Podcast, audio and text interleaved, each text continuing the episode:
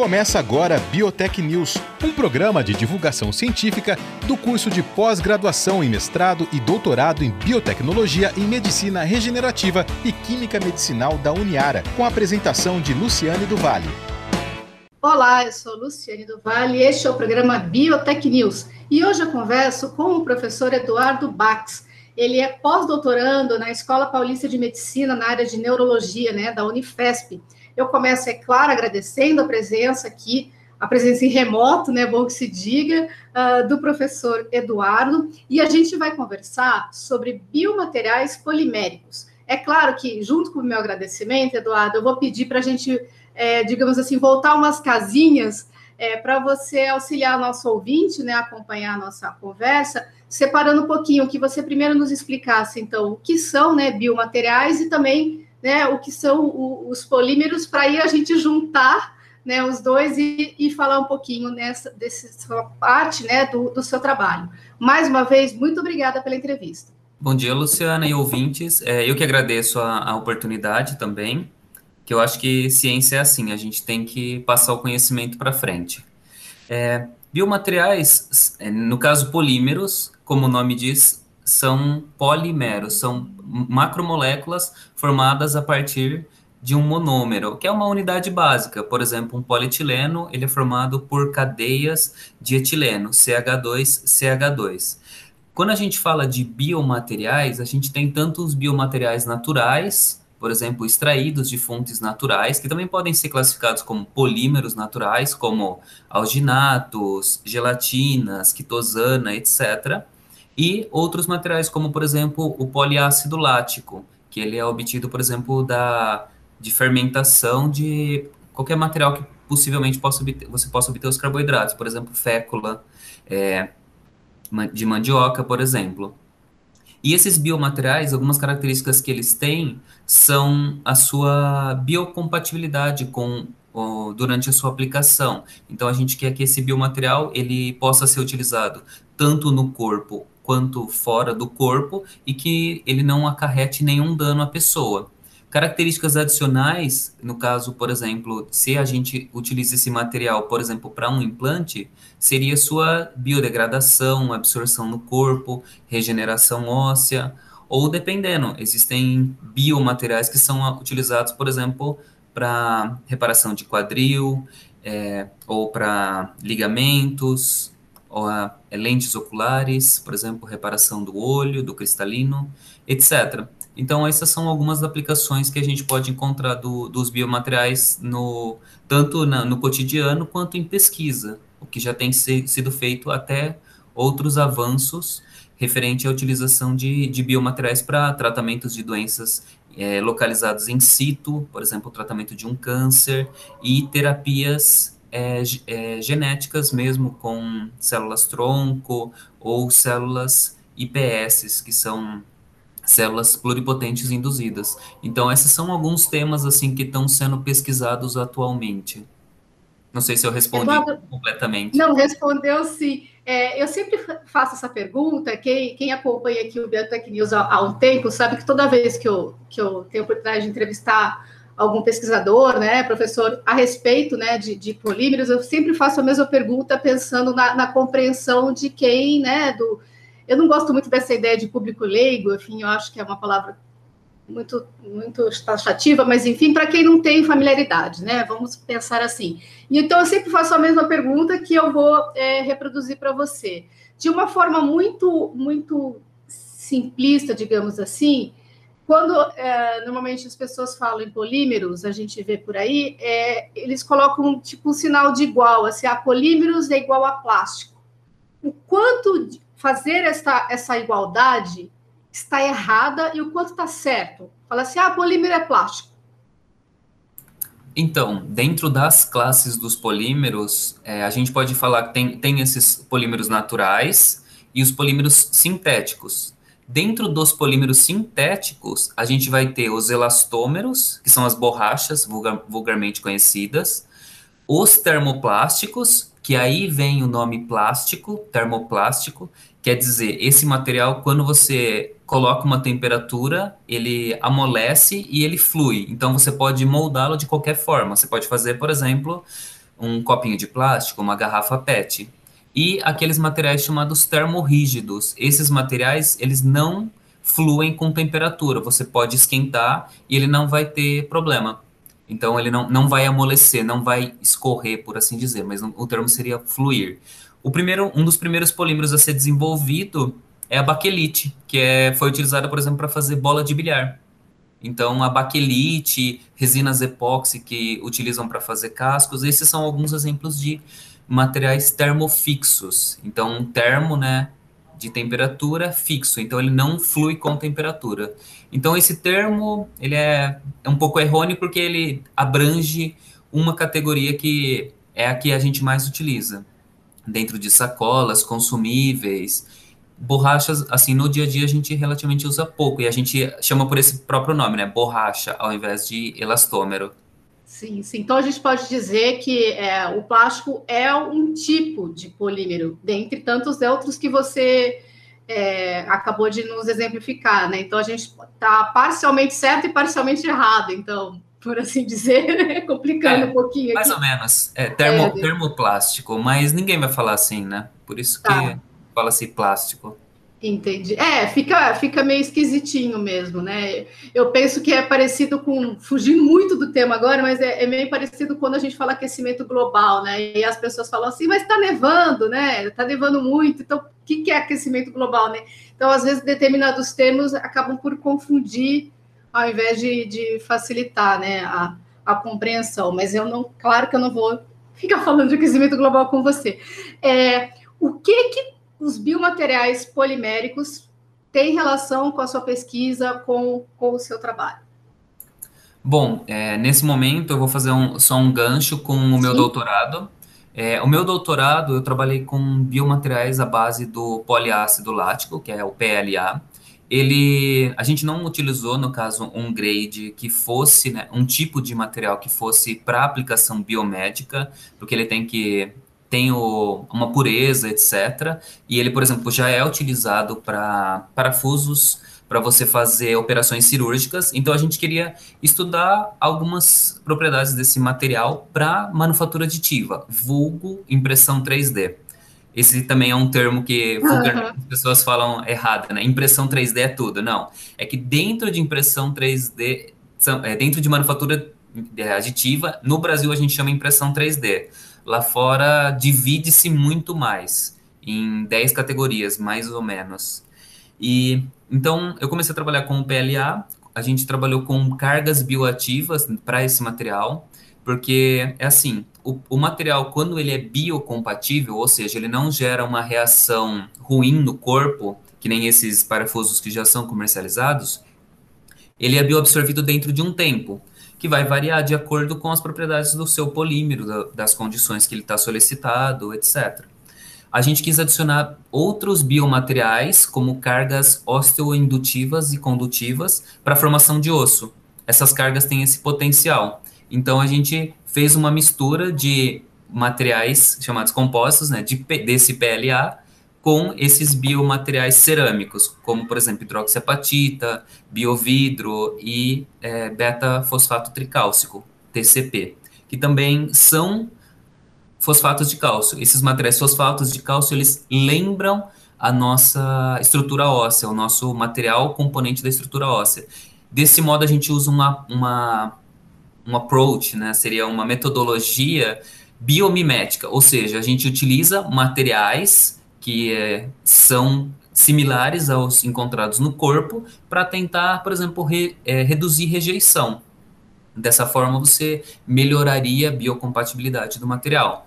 O ácido lático ele já, é, ele já está no nosso corpo, no entanto, na, na outra forma, na outra forma, por exemplo, o destrógeno, que é quando você faz exercício.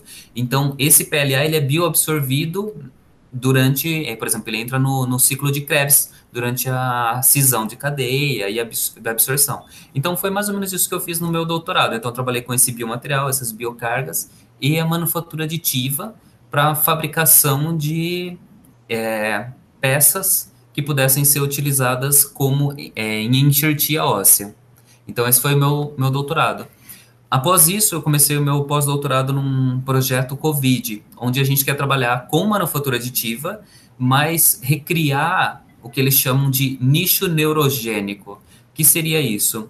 Você quer fazer o cultivo dessa, desse material em um determinado é, de, de células neurais, basicamente neurônios e astrócitos humanos, em um determinado material. Por exemplo, esse material tem que ter propriedades muito específicas, porque ele tem que lembrar as características do cérebro. Então, por exemplo, é, alguns materiais já utilizados gelatina, gelatina metacrilada, quitosana. Então, tem alguns, algumas matrizes que a gente chama desses polímeros naturais que eles têm essas propriedades que lembram né, as propriedades mecânicas do cérebro, tem ligantes para as células aderirem, e a gente quer utilizar a manufatura aditiva para a gente conseguir fazer a deposição das células de forma controlada, alternando camadas ou fazendo elas misturadas, para depois a gente poder fazer a infecção com o COVID, o SARS-CoV-2, e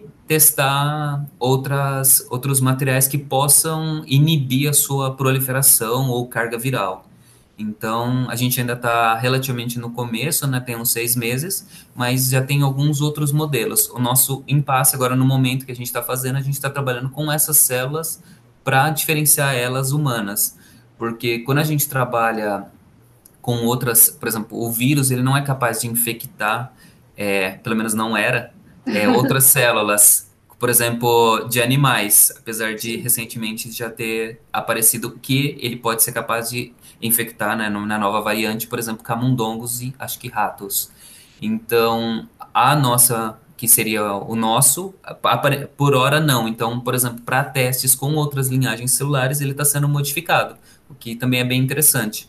Então, eu estou na interface entre uhum. materiais e essa parte assim de medicina, biotecnologia, diagnóstico. É, a gente desenvolve o um modelo para, por exemplo, estudar uma doença. Entendi. Eduardo, quem estiver nos ouvindo agora está pensando assim, não, tudo bem, projeto Covid, ok, muito bacana, muito interessante, mas assim, a gente ouve falar da questão de que é um, um vírus, né, que é transmitido, a gente pega pelas vias respiratórias. E aí você falou de neurônio. Aí deu um, um tilt ah, sim, aqui, sim. né? O que, ah, que os neurônios claro. têm a ver né, com a é o que... do Covid? Aliás, é me deixou bem preocupada, inclusive. Não, é que a gente está num laboratório de neurobiologia.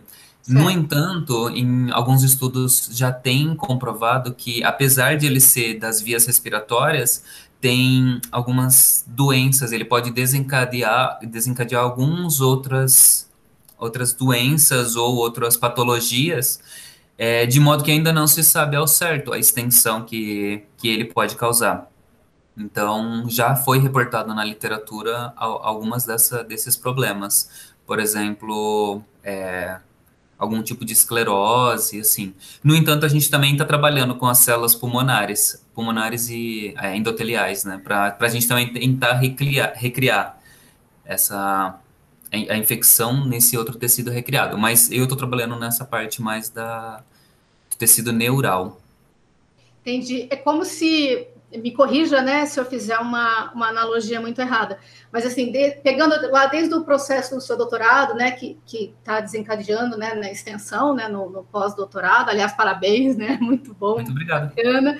É, se a gente fosse pensar o que vocês estão, estão produzindo em termos de, né, ainda de, de laboratório, né, digamos assim, é como se vocês estivessem, a partir dos biomateriais, é, simulando né, essa estrutura que a gente tem aqui dentro, mas como não dá né, para fazer ainda uma, um tipo de experimento dessa, dessa natureza, vocês produzem isso é, de uma forma a, a, simular, né, como se a gente. Vamos pegar pela, pela medicina mais formal que a gente conhece, né, que tem os bonecos lá, que tem reações e tem todos os órgãos. Seria um pouco nesse sentido, quer dizer, vocês utilizam biomateriais para simular entre aspas, né, reproduzir as reações, o que, que acontece com essas infecções, no caso, né, o SARS-CoV-2, né, o coronavírus, para ir demandando essas, essas pesquisas e identificando o que, que funciona, o que, que não funciona, como é que esses biomateriais interagem com aquela célula né, que vocês estão simulando? É mais ou menos isso?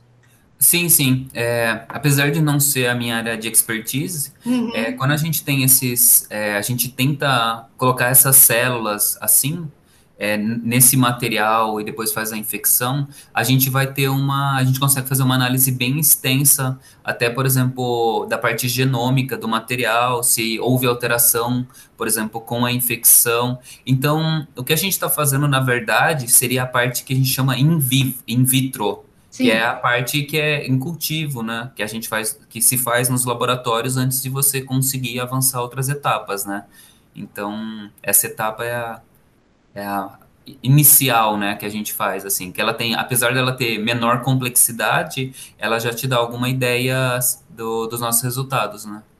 Ah, consegue prospectar bastante, né? Ela dá um mapa muito, muito bacana, né? Sim, tem algumas empresas que dizem que é um para mil. Quando as empresas farmacêuticas testam um medicamento novo in vitro, assim, apenas um de mil que segue, por exemplo, para próximas etapas, assim, para etapas até em vivo, clinical trials, etc. Então é, é complicado, mas a gente tem que começar de alguma forma. Sim, e é, tem que ser por essa fase, né? Eduardo, vou te fazer uma pergunta que, que o jornalista adora fazer, mas que cientista sempre fica meio assim de, de responder, porque eu sempre brinco, né, que eu falo que jornalista gosta de resultado e cientista gosta de processo. Né? A gente sempre quer olhar lá na frente, né? E vocês, obviamente, explicam os processos, como você está falando agora. Mas como, né, estou no papel de jornalista aqui, assim mesmo eu vou fazer a, a pergunta. Onde vocês querem chegar, ou onde você quer chegar com essa pesquisa? Qual é o seu objetivo final? Então, a gente quer tentar recriar o, o nosso tecido neural de forma mais fidedigna possível, porque dessa forma, a gente tendo ele, ele feito, a gente poderia estudar várias outras doenças, não necessariamente somente o, o SARS-CoV. Então, a gente poderia fazer até infecção com, com outros vírus, se fosse o caso, ou induzir outros tipos de, é, de, por exemplo, de doenças, de patologias. Por exemplo, tentar simular, é, entender é, funcionamento também de neurônios, de como que funcionam as vias de sinalização, etc. Mas para a gente, nesse momento, como é um edital especial, né, seria é, recriar esse modelo e testar drogas que fossem, por exemplo, capazes de inibir a infecção do SARS-CoV-2 nesse material que a gente acredita que recrie o tecido neural, né, o tecido do cérebro. Uhum. Então, essa seria o nosso ponto final, né? Encontrar, ter, fazer o teste com algumas drogas que fossem capazes de talvez inibir. O é, Zika, a... sim, eu tenho alguns já feitos com o Zika e H1N1 já é, publicados com a, a, com, por exemplo, esses tecidos bioimpressos é, recriados. A partir, por exemplo, de Utilizando células. os mesmos biomateriais, você fala? Similares, similares. Varia um pouco de técnica, ou, mas são, são similares. É, eu acho muito bacana isso que você está falando, porque é, é, um pouco do que a gente que, que teve a oportunidade né, de acompanhar, e eu acho que nunca tanto as pessoas puderam acompanhar o desenvolvimento né, da, da ciência ali ao vivo, digamos assim, é, que eu, eu, ouvi muito falar sobre isso, pegando a história da vacina, por exemplo, e aí pessoas nossa, mas então, pouco tempo, etc, etc. E aí muitos cientistas falaram, mas na verdade nós estávamos já desenvolvendo uma série de pesquisas, uma série de procedimentos, já inclusive vacinas para outras, né, é, para outros vírus que a gente se, se apropriou isso que você falou, adaptou, pegou outros, outros materiais, quer dizer assim, não é aquele zero profundo, né? não é aquele deserto de, de possibilidades. Por isso, a, a importância né, da ciência, do investimento da ciência, desenvolvimento da ciência, né? porque assim, não é um deserto de ideias, né? não é um deserto de profissionais, né? não é um assim, quadro é. branco, né? é um processo, como você mesmo está falando. É, exatamente. Né? Por exemplo, a título de comparação, a, a vacina de microRNA desenvolvida pela BioNTech, se eu não me engano, alemã, é, o, o investimento sem dar resultados foi por volta de acho que de 5 até 10 anos do, no, nos pesquisadores. Eles estavam trabalhando, perdendo dinheiro em, em déficit. Só estava uhum. a, as, a Pfizer, se não me engano, estava investindo neles pra, porque achou que eventualmente poderia dar lucro algum dia, né? Que essa pesquisa com esse tipo de, de mecanismo poderia ser utilizado em, em alguma coisa. E por fim, está tá, tá dando certo para a produção de vacinas. Tá vendo? É a tentativa e erro, é o processo da, da, da ciência, né? E não existe verdade absoluta. Né? Você pode estar tá num caminho, você descobre outro. Aliás, a gente tem várias descobertas que, que, que foram nesse sentido, né? Que você está pensando uma coisa, de repente você recebe uma outra resposta, né? Então, é, é, eu venho nessa, nessa é, luta aqui, assim, sempre de, de enaltecer, né? O trabalho da, da ciência, dos cientistas e a importância, né? Do, do investimento e, e, dessa pulverização, né? Que eu estou tendo a oportunidade de conversar com você, que foi uma das primeiras perguntas que eu te fiz, né? O que que seu trabalho tem a ver com o Covid, né? E aí a gente vai conversando e vai descobrindo que tem tudo a ver, né? Não só com o Covid, mas com as com o que pode vir ainda, né? A, a nos afetar, né? Enquanto humanidade, não esquecendo que é SARS-CoV-2, né? Quer dizer, já teve o um ou tem, né? O um e nós não estamos livres, né, dessa, dessa sequência, né, infeliz. Por isso que a gente precisa de tanto de pessoas como você, como o pessoal ali da Escola Paulista de, de Medicina, o pessoal aqui da Biotecnologia da Uniara e assim sucessivamente. É, eu queria muito te agradecer, Eduardo, pela, pela entrevista. A gente conversou um pouquinho hoje com o Eduardo sobre biomateriais poliméricos, a pesquisa de pós-doutorado que ele vem fazendo na área né, de neurologia na Unifesp. Parabéns, sucesso né, nessa sua pesquisa e eu espero que você volte aqui no Biotech News para contar os avanços, né? Já que né, você disse que ainda está no início, né? Aquele início que para nós já fala, nossa, seis meses e nada, né? O nosso tempo é outro, né? Do tempo da, da ciência, mas eu já estendo o convite para você voltar e contar um pouquinho mais do andamento do, do seu trabalho, da sua pesquisa. Muito obrigada, Eduardo.